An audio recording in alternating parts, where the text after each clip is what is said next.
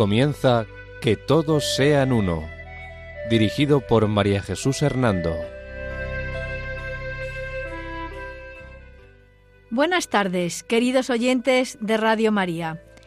Un sábado más, bajo la protección de María, volvemos a estar con ustedes en este programa titulado Que todos sean uno. La dirección del programa corre a cargo de María Jesús Hernando. Y a mi lado tengo como colaborador a Eduardo Ángel Quiles. Buenas tardes, queridos oyentes. El sumario de nuestro programa es el siguiente. La Iglesia afirma la necesidad del diálogo interreligioso. El diálogo interreligioso debe construir puentes de amistad. Preguntas de los oyentes sobre aspectos tratados en los programas. Resumen de los aspectos fundamentales de lo tratado en este programa sobre diálogo interreligioso. Informativo sobre noticias relacionadas con el diálogo interreligioso, el ecumenismo y las sectas. Resumen del último programa sobre diálogo interreligioso. En las características del diálogo interreligioso, dos elementos nos ayudarán a verlo con mayor exactitud el aspecto antropológico y el aspecto religioso salvífico. En el aspecto antropológico observamos que en nuestra actitud dialogante haya claridad, sinceridad, prudencia y una pedagogía que tenga en cuenta las condiciones psicológicas y morales del que escucha. También son necesarias la humildad y la fe y también la confianza, tanto en la palabra propia como en la actitud de acogida por parte del interlocutor. Respecto de las características religioso-salvíficas que, a ejemplo de Jesús, el diálogo debe ser ilimitado y sin cálculos. Tampoco debe obligar a nadie a acogerlo. El punto de encuentro del diálogo interreligioso es el misterio de Jesucristo. Este diálogo religioso salvífico la Iglesia lo realiza a través de un triple fundamento teológico, el antropológico, el cristológico, el neumatológico o del Espíritu Santo. Las exigencias del diálogo interreligioso suponen una disposición psicológica y una actitud positiva de las personas que entran en diálogo. Es necesario que los fieles de las distintas religiones sepan ponerse en confrontación mutua y con sus tradiciones religiosas y superando prejuicios. Es una exigencia del diálogo interreligioso reconocer las cosas buenas, justas y verdaderas y santas que se encuentran en las otras religiones. Es una exigencia también que desaparezca el recíproco contraponerse entre las religiones y que esto contribuya al común reconocimiento de los derechos humanos y en particular de los derechos religiosos como son la libertad de culto y el testimonio. En la catequesis y en la religión en la escuela se debe hablar del diálogo interreligioso que la Iglesia debe llevar a cabo con las otras religiones. El diálogo interreligioso debe compenetrarse con el anuncio y debe llevar a buscar la verdad de Dios. Respecto de los peligros en el diálogo interreligioso, es necesario no poner aparte los puntos contradictorios, esconderles o debilitarles. Tampoco se pueden vanificar o negar los aspectos doctrinales que son diferentes pensando que así se obtiene más cómodamente la unidad. Cada religión debe hacer el diálogo interreligioso desde la integridad de su fe. La fe religiosa que posee cada tradición y que le da el carácter específico a su identidad no es negociable en el diálogo. Este no es un bien que se pueda vender o cambiar. El diálogo interreligioso no puede buscar el deseo de unificar las religiones. El diálogo interreligioso no admite ni el sincretismo ni el eclecticismo. Es un peligro en el diálogo interreligioso subordinarlo a asuntos o ambigüedades de la política. Es un peligro también en el diálogo que las religiones se relativicen entre sí, pues de ser así, del diálogo no quedará más que un escepticismo y relativismo de todos los valores.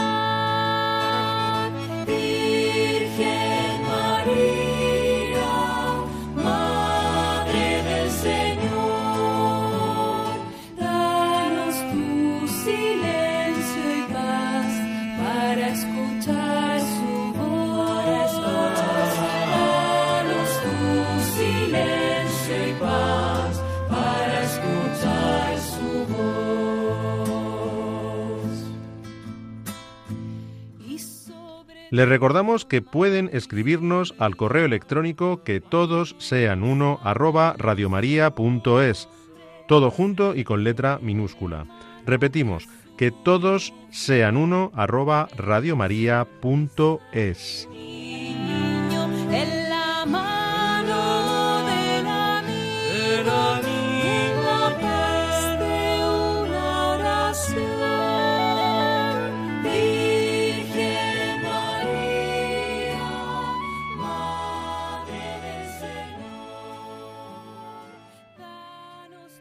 Comenzamos con nuestra temática, una vez que hemos visto el resumen del programa anterior, de el sumario que hemos anunciado y de lo que vamos a tratar hoy.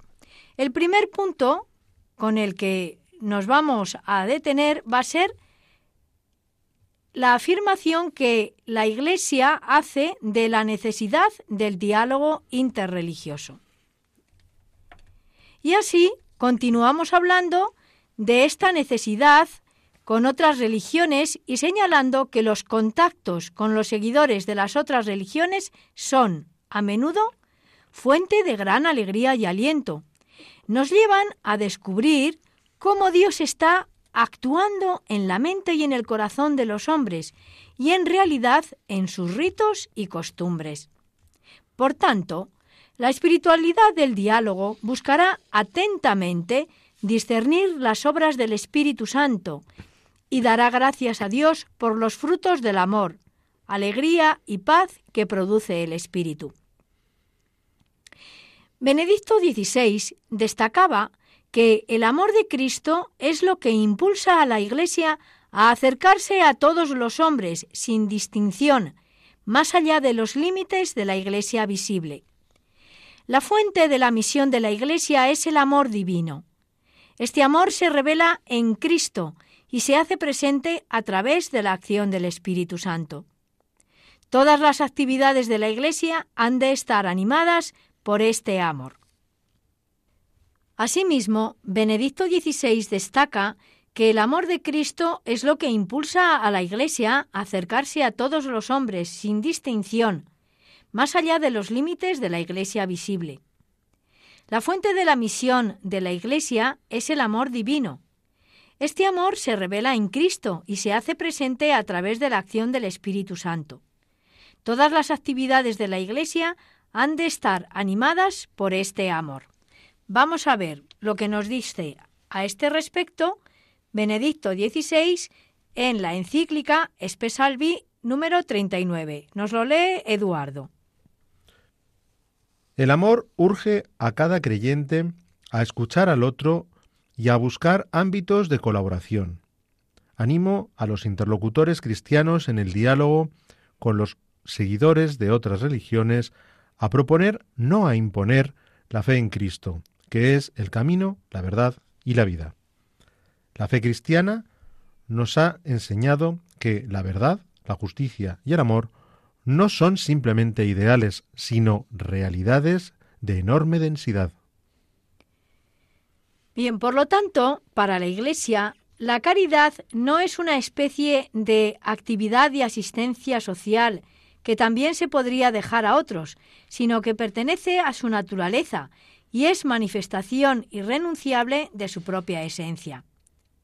La gran proliferación de encuentros interreligiosos en el mundo actual requiere discernimiento, construir puentes de comprensión más allá de los confines religiosos. Visto esto, vamos a pasar al punto número dos, en el que vamos a ver el diálogo interreligioso que debe construir puentes de amistad. También recurro de nuevo al Papa Benedicto XVI, quien asevera que el diálogo interreligioso debe construir puentes de amistad con los seguidores de todas las religiones, para buscar el verdadero bien de cada persona y de la sociedad entera. La Iglesia, a través del misterio de los sucesores de Pedro, incluyendo la labor del Consejo Pontificio para el Diálogo Interreligioso y los esfuerzos de los ordinarios locales y del pueblo de Dios en todo el mundo, sigue acercándose a los seguidores de las diferentes religiones. De este modo, expresa un deseo de encuentro y colaboración en la verdad y en la libertad. Y además, añade Benedicto XVI, tal como dijo mi venerado predecesor, el Papa Pablo VI, la responsabilidad principal de la Iglesia es el servicio a la verdad. Así lo manifestó en la exhortación Evangelii Nunciandi. Leemos este texto de Evangelii Nunciandi de Pablo VI. Lo lee Eduardo.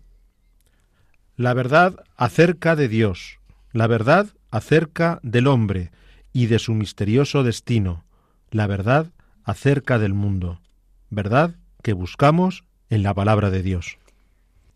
El diálogo interreligioso, resalta también Benedicto XVI, necesita que aquellos que lo llevan a cabo estén bien formados en sus propias creencias y en las de los demás, para que puedan realizar un auténtico itinerario de fe.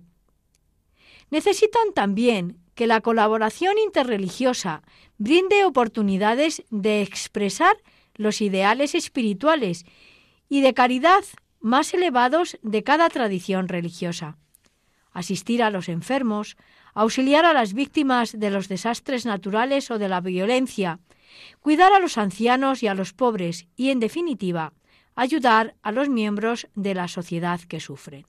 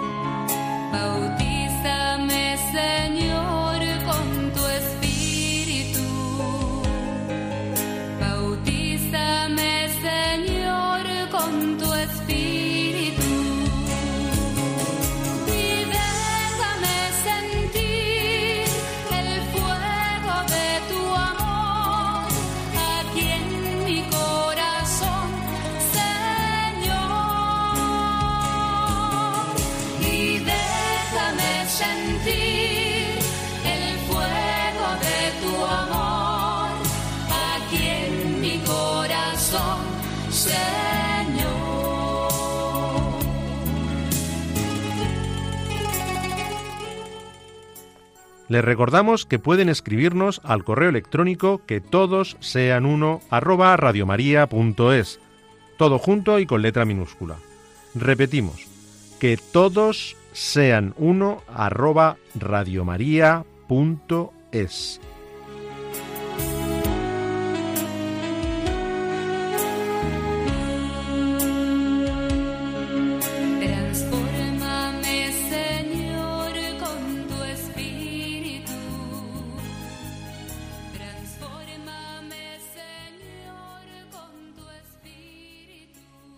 Respuesta a las preguntas que hacen algunos oyentes.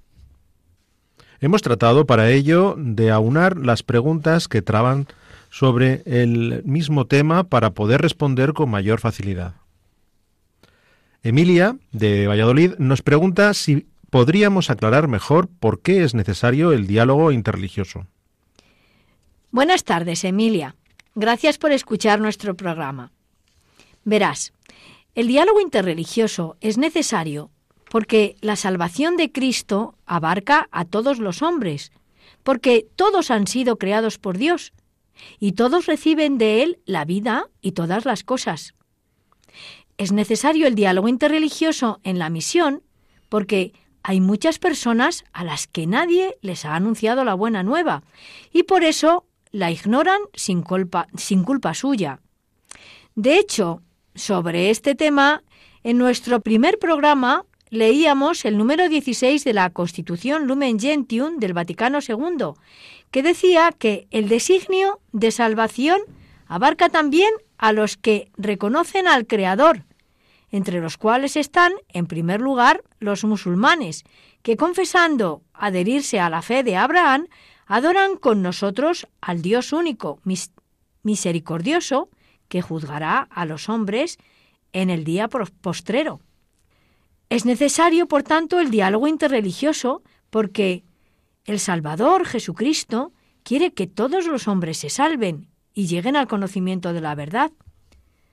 Y además es necesario el diálogo interreligioso porque, como nos dice también la Lumen Gentium en el número 16, quienes, ignorando sin culpa el Evangelio de Cristo y su Iglesia, Buscan, no obstante, a Dios con un corazón sincero y se esfuerzan bajo el influjo de la gracia en cumplir con obras su voluntad, conocida mediante el juicio de su conciencia, y así pueden conseguir salvarse y pueden conseguir la vida eterna. Espero que te haya quedado clara esta pregunta que nos hacías, Emilia. Muchas gracias. Rubén de Granada mm, quiere que aclaremos mejor las razones por las que todos los católicos debemos conocer las otras religiones. Buenas tardes, Rubén. Gracias por tu interés por el diálogo interreligioso. Verás, la razón por la que los católicos debemos conocer las otras religiones está, en primer lugar, en que hay muchas personas en esas religiones que también, como nosotros, se esfuerzan en llevar una vida recta y también ellas, por supuesto, son ayudadas por la gracia de Dios. Además, hemos de tener en cuenta que todo cuanto hay de bueno y verdadero en esas personas y religiones, la Iglesia lo juzga como una preparación del Evangelio. ¿Por qué? Porque eso que hay bueno lo ha puesto Dios, que es el creador de todo.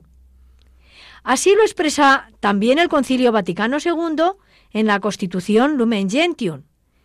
Dice en uno de sus textos viene a decir que la divina providencia tampoco niega los auxilios necesarios para la salvación a quienes sin culpa no han llegado todavía a un conocimiento expreso de Dios y se esfuerzan por ello en llevar una vida recta, no sin la gracia de Dios.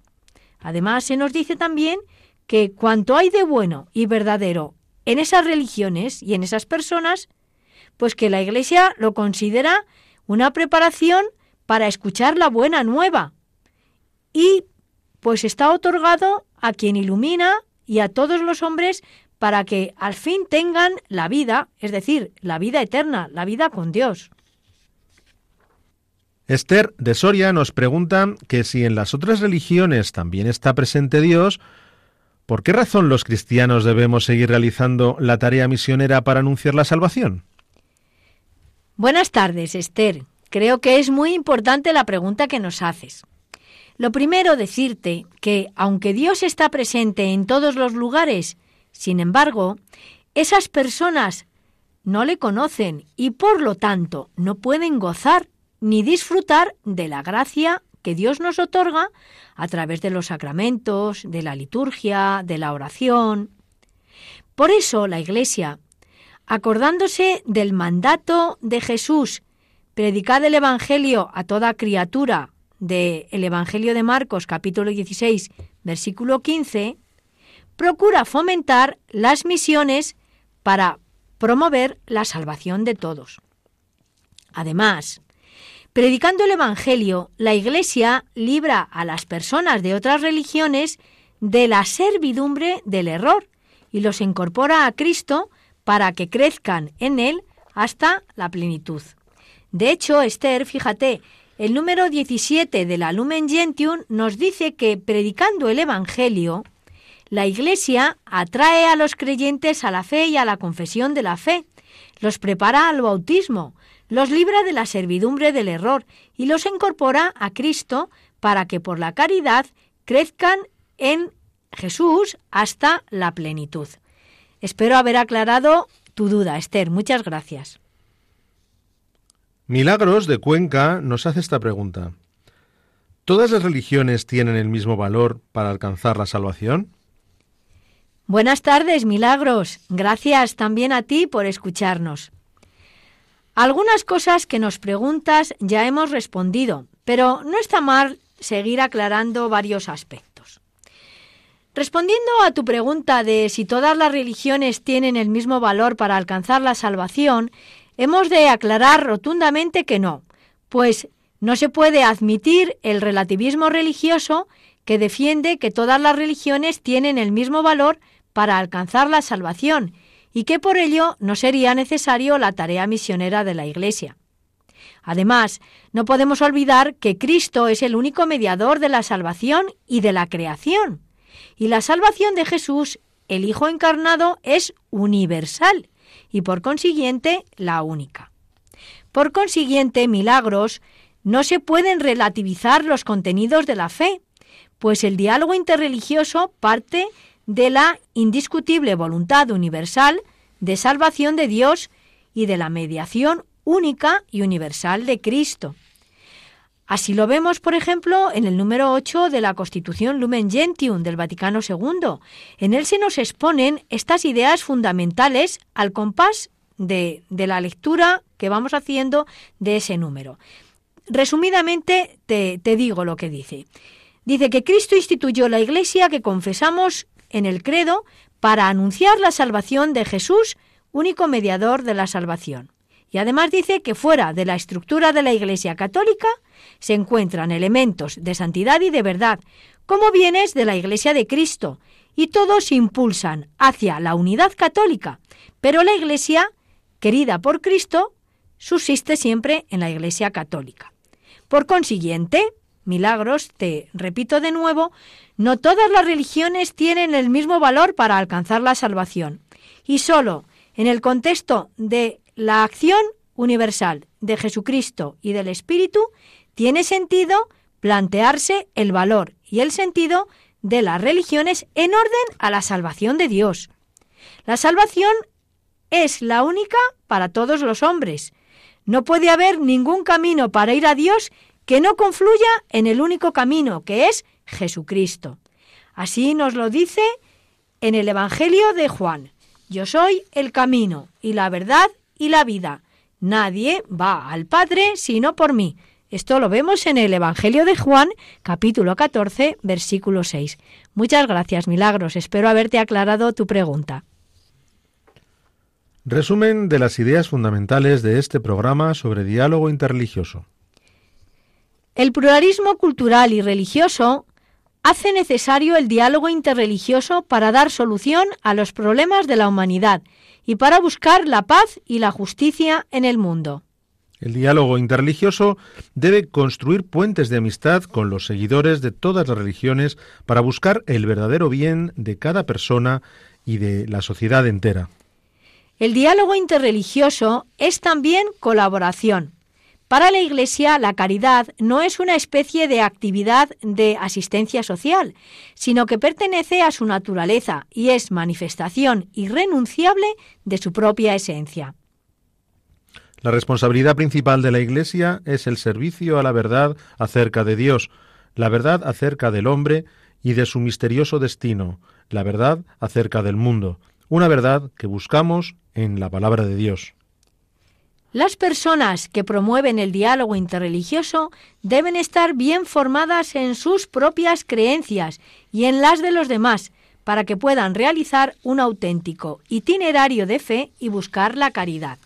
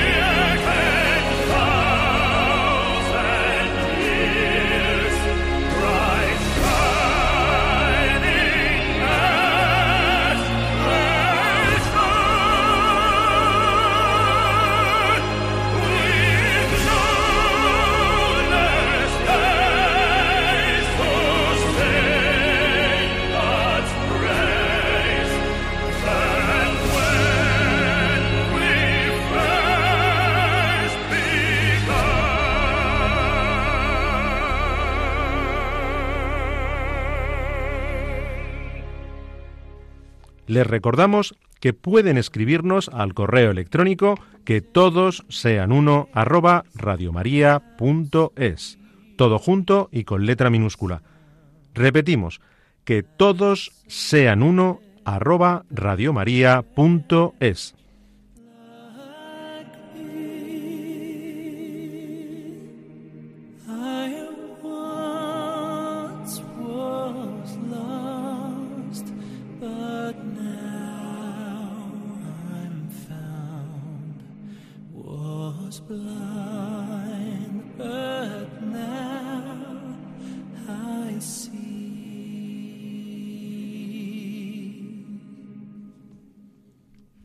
Ahora, antes de finalizar nuestro programa, vamos a dedicar unos minutos a informar sobre los acontecimientos más recientes relacionados con el diálogo ecuménico y el interés por las otras iglesias y comunidades cristianas, el diálogo interreligioso y el conocimiento de las otras religiones, y las noticias sobre las sectas y los peligros y problemas en las que éstas envuelven a muchas personas.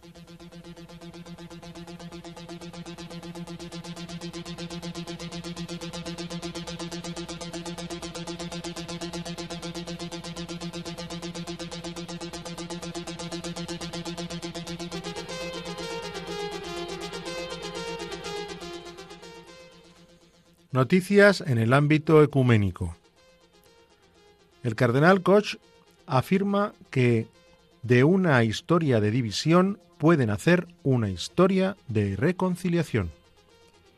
El presidente del Consejo Pontificio para la Promoción de la Unidad de los Cristianos reflexiona sobre el significado y la importancia de la nueva traducción al italiano de la Declaración Conjunta de 1999 sobre la doctrina de la justificación, de la que emerge un nuevo compromiso en el camino del diálogo ecuménico.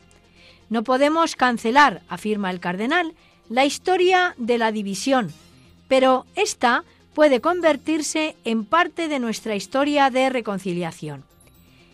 Este texto de la Declaración Conjunta sobre la Doctrina de la Justificación es clave en el diálogo entre católicos y luteranos como paso para superar el tema sobre la cuestión de la salvación, nudo fundamental de la división entre las dos iglesias. Esta es una herida aún dolorosa en la que, sin embargo, explica el cardenal, se inserta ambas partes la firme voluntad de continuar guiados por el Evangelio en el camino de la reconciliación.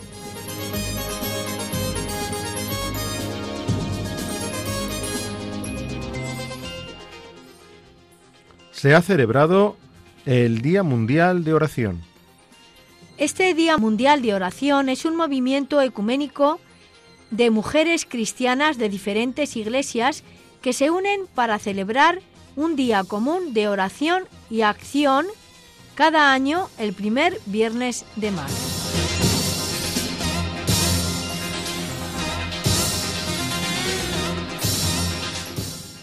Noticias de carácter interreligioso. Los Bahá'í han celebrado su mes de ayuno. Del 2 al 20 de marzo es el mes, bueno, 20 días. Durante este periodo los Bahá'ís se abstienen de ingerir comida y bebida desde la salida a la puesta del sol y lo hacen con sus pensamientos puestos en los hermanos encarcelados a causa de la fe y en todas las personas que sufren en todo el mundo. Este es un mes inmediatamente anterior al Año Nuevo Bajay y el periodo de ayuno es visto como un tiempo de preparación espiritual para las actividades del nuevo año. Pasado este periodo de 20 días, ellos celebran el Año Nuevo o Nawa Ruz, que significa Día del Año Nuevo. Representa el Día de Dios, el momento en que ocurre un redespertar del espíritu y la luz de una nueva revelación brilla igualmente sobre la totalidad de la creación de Dios. El nuevo año Bahá'í es el 177 después de la proclamación del Bab en 1844.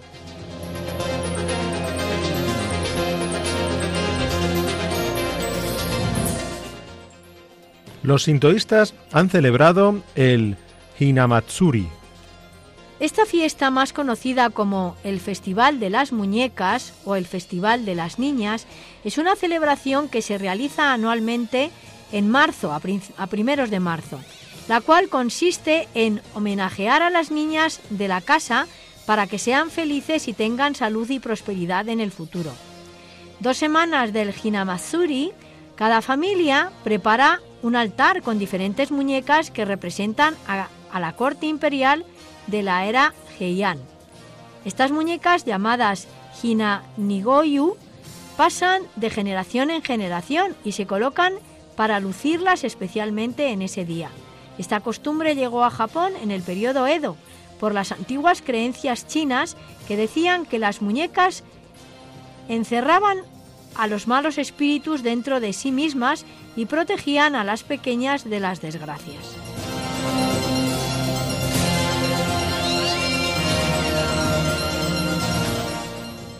Se ha celebrado el Festival Judío del Purim.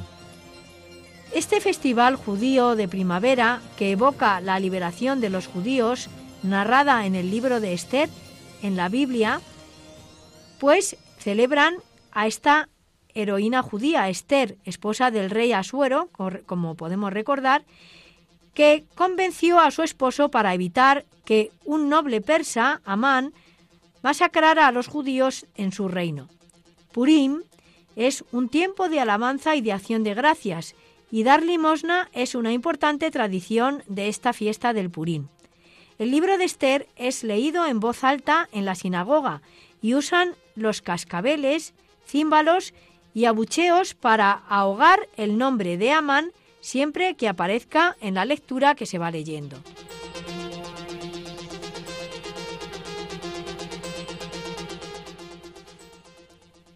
En Argentina, decenas de personas rescatadas de la explotación del Templo Evangélico Filadelfia.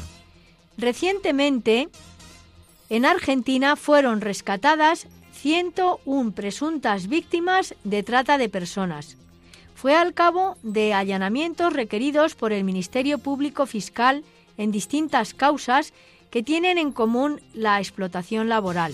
Una de las pesquisas se centra en una secta con sede en San Justo, a la que también se le atribuye lavado de dinero y delitos contra la integridad sexual, la identidad y la vida, tal como informa el tribuno de este país.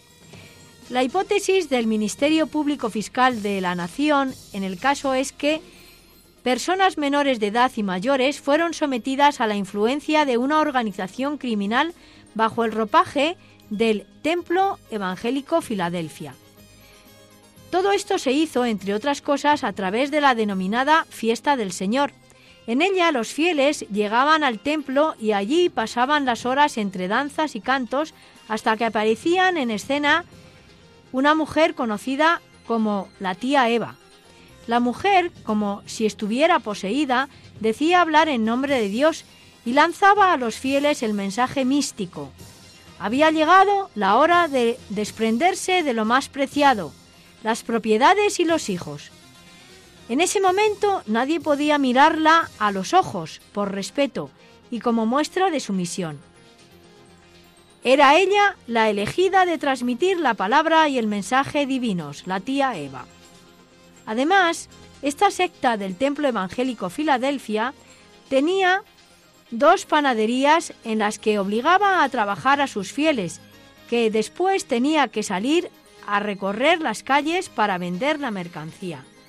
Durante más de 40 años, Eva se había anunciado a sí misma como una profeta, una sierva de Dios, para despojar a sus fieles de sus bienes y convertirlos en esclavos, para obligarlos precisamente a vender pan.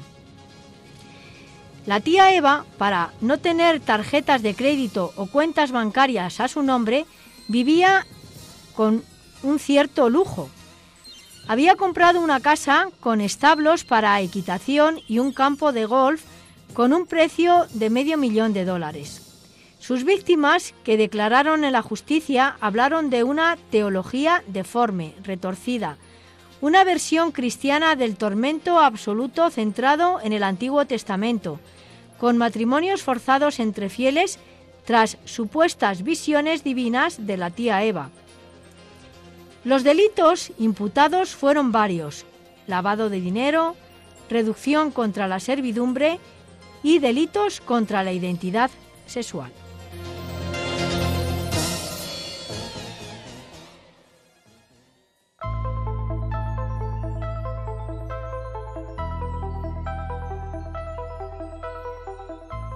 Antes de terminar, recordarles que pueden escribirnos al correo electrónico que todos sean uno arroba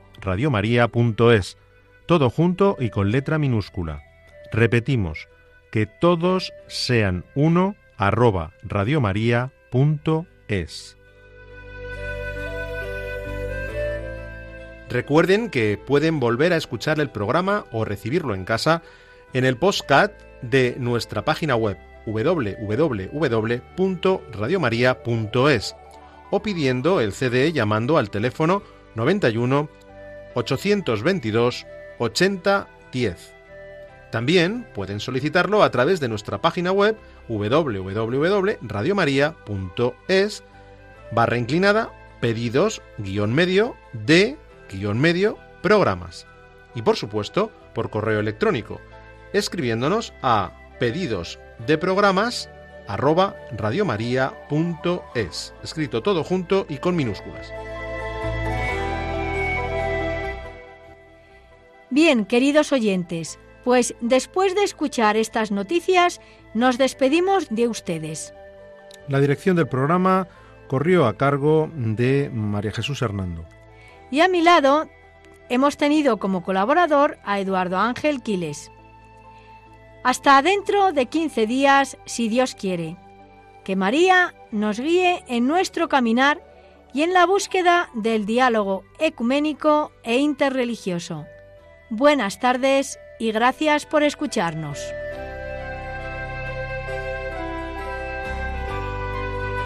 Han escuchado Que todos sean uno, un programa dirigido por María Jesús Hernando.